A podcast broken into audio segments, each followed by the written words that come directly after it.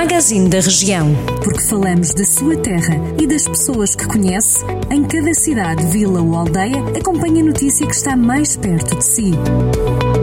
Magazine da Região. Edição de Romana Martins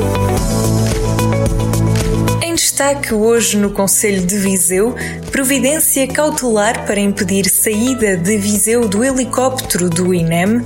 A Câmara Municipal está a ponderar avançar com uma providência cautelar para impedir a saída do helicóptero do INEM do Aeródromo Municipal. A aeronave vai ser reposicionada a partir de quinta-feira em Loures. Com esta saída, a região centro fica sem socorro aéreo do INEM. Já no Conselho de Nelas, obras na Nacional 234 que vão até Mangualde provocam alterações no trânsito.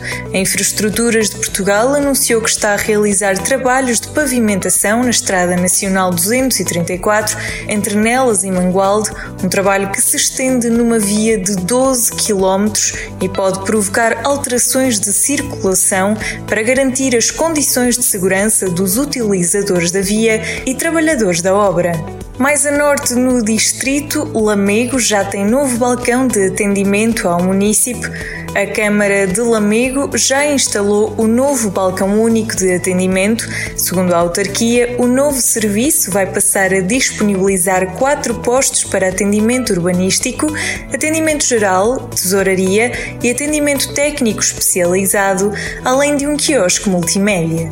Sobre Rezende, as novidades são do novo coronavírus, o Conselho que tem 67 infectados, um dos principais no distrito com maior número, 61 das pessoas já estão recuperadas.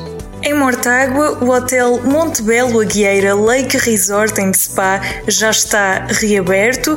A cadeia de hotéis pertencente ao grupo Visa Beira afirma respeitar todas as normas de higiene e segurança para os clientes e colaboradores, estando a seguir a rigor as diretrizes da Direção-Geral de Saúde e da Organização Mundial de Saúde. O espaço turístico assegura o selo Safe and Clean, uma iniciativa da Turismo de Portugal. Para terminar, no Conselho de Sátão, a esperança também está nos sinos que tocam diferente.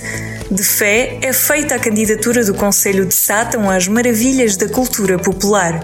A Senhora da Esperança e o Senhor dos Caminhos dão um mote, mas o toque é dado pelos sinos que o povo acredita soarem diferente. Estas e outras notícias para ler completas em jornaldocentro.pt. Jornal do Centro, a rádio que liga a região.